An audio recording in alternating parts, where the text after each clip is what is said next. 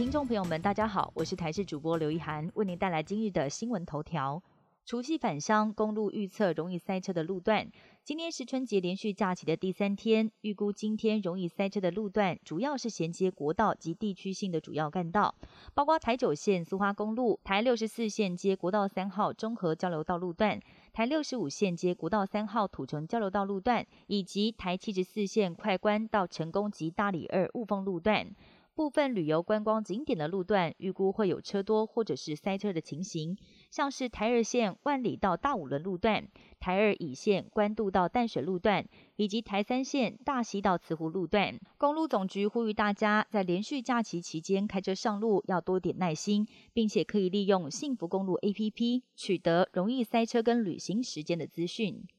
来关心国内疫情，目前全台一共有三大案四小线最需要关心。其中，从桃园前都衍生的美甲工作室群聚案，更是延烧到台北。当中三名确诊个案在确诊前，在台北车站大厅待了将近三个半小时，另外也在金站逛了一小时。而北车当时正好在提供莫德纳疫苗随到随打的接种服务，预估有两千四百人接种，还不包括路人，还有转乘搭车的民众。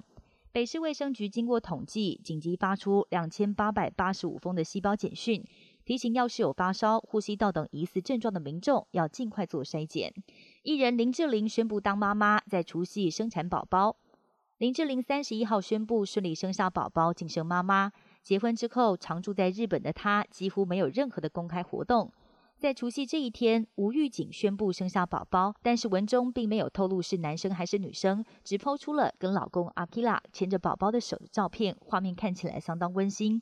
文章中开心写下，终于等到小天使诞生到他们家。昨天在澳网男单决赛上上演了经典的顶尖对决。赛前被看好世界排名第二的俄罗斯高炮台梅德韦杰夫，遇到三十五岁的老将西班牙蛮牛纳达尔的顽强抵抗。虽然轻松拿下首盘，但第二盘开始感受到纳达尔超人般的意志力。险胜过后，到了第三盘开始风云变色。纳达尔面对比他年轻十岁的对手，越打越有劲，结果连拿三盘，苦战五个多小时，终于逆转。不但相隔十三年再度夺下澳网金杯，生涯大满贯也累积了二十一座，超越费德勒跟球王乔科维奇，登上网球男单史上第一。曾经夺下南韩小姐选美亚军的徐艺珍，在深夜酒后开车自撞路树。警方到现场进行酒测，没有想到徐玉珍不配合，还飙骂远警，最终被判定酒测超标，当场被吊销驾照。北京冬奥开幕在即，中国国家体育场鸟巢在三十号进行了开幕式烟火彩排，场面盛大壮观。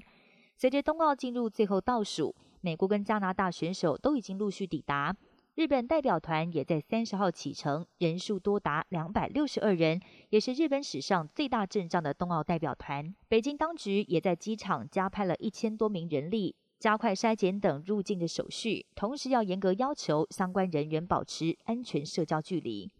以上新闻由台视新闻编辑播报，感谢您的收听。更多新闻内容，请锁定台视各界新闻以及台视新闻 YouTube 频道。